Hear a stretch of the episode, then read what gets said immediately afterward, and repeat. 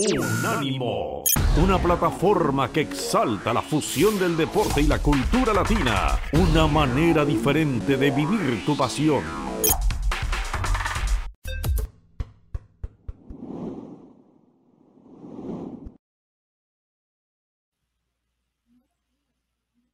Volvemos, regresamos. Mero, mero de la raza, Unánimo Deportes en todas sus plataformas.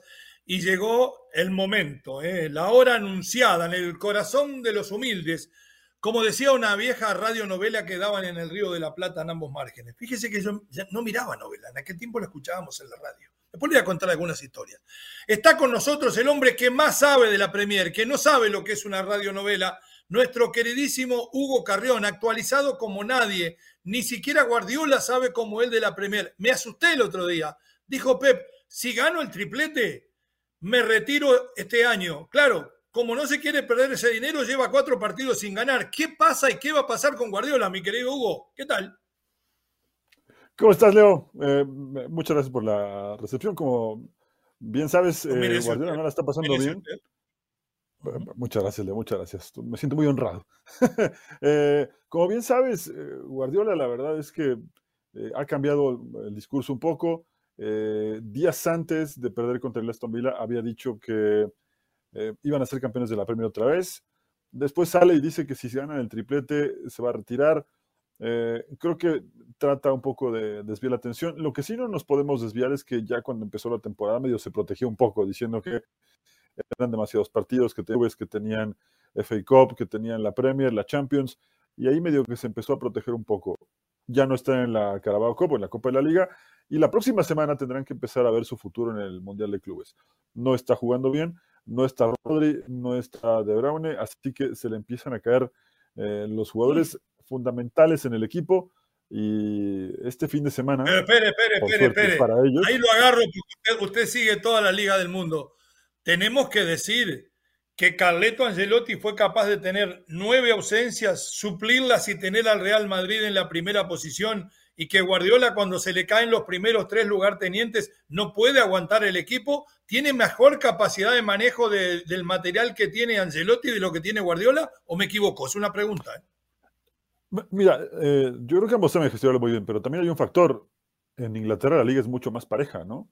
No es lo mismo enfrentarse a Aston Villa, que es un equipo, ¿no? Eh, que jugar contra el Granada o contra el Girona, que más allá de que estén arriba, son equipos que no van a aguantar la presión de ir por un título. ¿no? Entonces, eso quizá yo puedo sacar la diferencia en ese sentido. Lo otro, eh, ya había funcionado bien el City sin De Bruyne o De Bruyne, ¿no? De hecho, eh, el mejor ejemplo de eso es el día de la final de la Champions. Él sale lesionado y el equipo termina ganando la, la Champions League, ¿no? Eh, creo que lo sabe gestionar bastante bien y de alguna manera el equipo empieza a trabajar lo mejor eh, posible de cara a las competencias que, se le vienen. Pero yo creo que al final el tema de tener tantas bajas le va a empezar a pasar un poco de factura al City. Ahora, repito, tiene una ventaja, al menos para este fin de semana, jugará contra el Luton, pero no sé hasta qué punto sea ventaja si vemos el partido que le hizo el Luton al Arsenal. Estuvo a minutos de rasguñarle un empate, así que vamos a ver si sale de la mala racha o el luto se encarga de hacerla más grande. Dos temas eh, que le voy a preguntar a usted. El primero ya lo hablamos con Omar, el segundo lo vamos a hablar entre los tres. Omar y yo llegamos a la conclusión que si hoy se jugara la Copa América, el Grupo B, donde cayó México con Ecuador, Venezuela y Jamaica, si se jugara hoy por el rendimiento de los equipos, México tiene seria chance de quedar afuera. ¿Cómo ve usted al equipo del Jimmy en ese Grupo B de la Copa América? Yo de entrada te diría que Ecuador le puede ganar a México. Este, este Ecuador está pasando por un gran momento, tiene buenos jugadores y la última referencia de México pues evidentemente no deja muchas eh, sensaciones positivas, ¿no? Eh, yo creo que Ecuador le puede ganar, Venezuela se ha convertido en un rival complicado, más allá que en las eliminatorias no lo estapen, pero es un rival que regularmente le complica. Y Jamaica es un equipo que obviamente siempre tiene su riesgo de enfrentar. Eh, Ese juez de la serie, ¿no? Ese juego de la serie. Sí, sí. Yo creo, bueno, lo invito a escuchar. contigo. ¿eh? Perfecto, lo invito a escuchar, y no lo dijimos nosotros dos, también está Hugo en eso, al técnico campeón del mundo, que dejó serias dudas de si iba a seguir o no. Anoche declaraba esto, por favor, mi querido Dani, no la que tiene la copa, sino el otro audio de Scaloni, donde habla de la charla que tuvo con mi primo hermano el Chiquitapia, que tuvo con el gran Lionel Messi, capitán, campeón del mundo, y después Omar y mi querido Hugo me van a decir si se va o se queda después de la Copa América. Adelante. Eh, ya sabemos muy bien que el, Sudamérica son todos complicados y, te iba a decir lo mismo toque quien toque. Como tipos complicados, sí. Así que a jugar y a intentar hacerlo bien. Eh, sabías toda la expectativa que estaba centrada en tu palabra después de aquella conferencia en donde dijiste tiempo para pensar. ¿Ese tiempo sigue? ¿Ese tiempo se terminó? Sigue, sigue, sigue.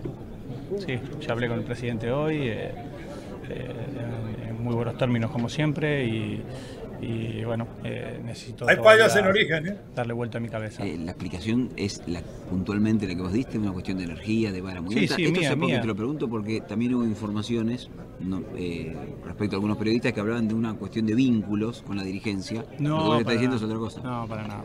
Con la, con la, básicamente con Chiqui, no de dirigencia, porque con el que hablo es con Chiqui. Es una Como De amistad, te podría decir, y no va por ese lado para nada, va más, más por otro lado eh, futbolístico, pensar lo que se viene, que estar bien para lo que se viene. Creo que la vara está alta, necesitamos que esté alta y necesitamos mucha energía, necesitamos que todo el mundo entienda lo que se viene y, en eso estamos. Es una decisión básicamente personal, del, digamos, del cuerpo técnico y, bueno, ahí estamos. ¿Has hablado con los jugadores y, eso, si hay un plazo, si él necesita un plazo también como dirigente? Eh, hablé, hablé con Leo, quedamos en hablar en unos días. sí, este, cierto, hablamos y bueno, a partir de ahí tomaremos este, la, mejor decisión que creo para la selección argentina, que es lo de lo que se trata al final.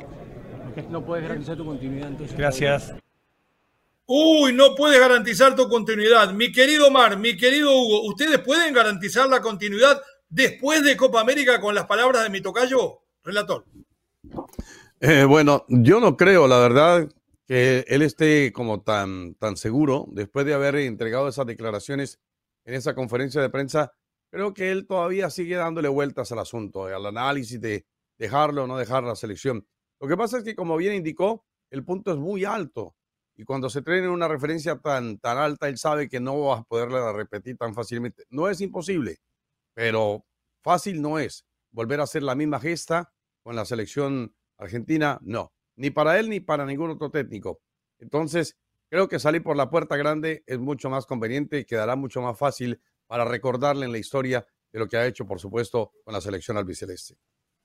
Los quilombos que le trae acarreado la forma de desconducir, de anarquizar el plantel del Dibu Martínez, seguido lamentablemente por un Messi que debió haber mostrado más personalidad y no arrancar para ese lado, me dicen a mí que son uno de los grandes motivos. ¿Se rompió el vestidor? ¿Se rompió la relación con los líderes? ¿Por eso se puede ir a eh, Lionel Scaloni?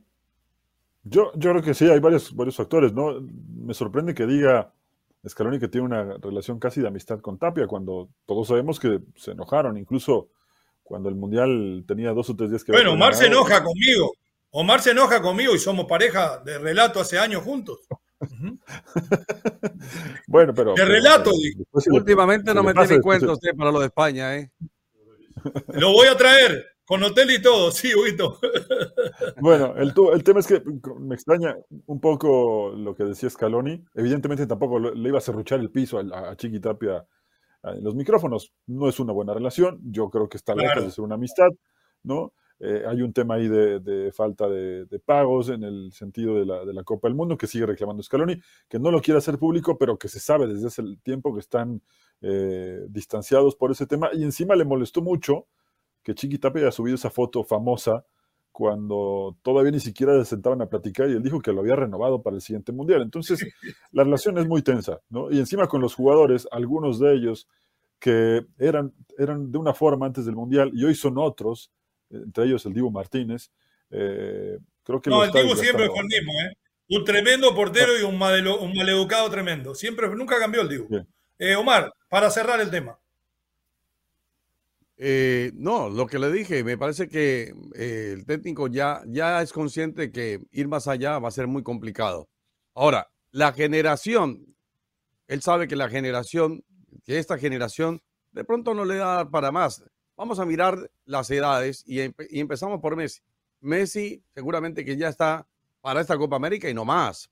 Para de contar, yo no creo que alcance a llegar al siguiente mundial. No le alcanza a Messi.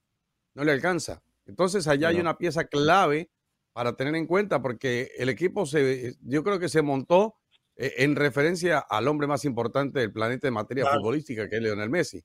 Después de ello tendrá que ir a buscar. Y, y sí es cierto que acomodó piezas en el fondo, porque si, si tenía un problema Argentina, era ese exactamente, su defensa. Y él supo acomodarlo. Pero igual sufrió bastante el mundial con la defensa. Sí. Bueno, le voy a decir mi presentimiento y lo vamos a seguir hablando. Próximo segmento, Fala Povo. En el primer segmento de la última hora, vamos a meternos profundamente en los grupos porque todavía no habló Diego Godín, no habló Zanetti, que anduvo por ahí, un fenómeno Zanetti, qué marcador de punta. O sea que, Huguito, muchísimas gracias, fuerte abrazo de gol. Don Omar, conduzca usted los mensajes, me reintegro para el arranque de la tercera hora para escuchar a los fenómenos y para dar mi dictamen. Les voy a dar un adelanto. El próximo ganador de Copa América va a llegar a las 16. Después le voy a decir quién es. Pausa, ya volvemos.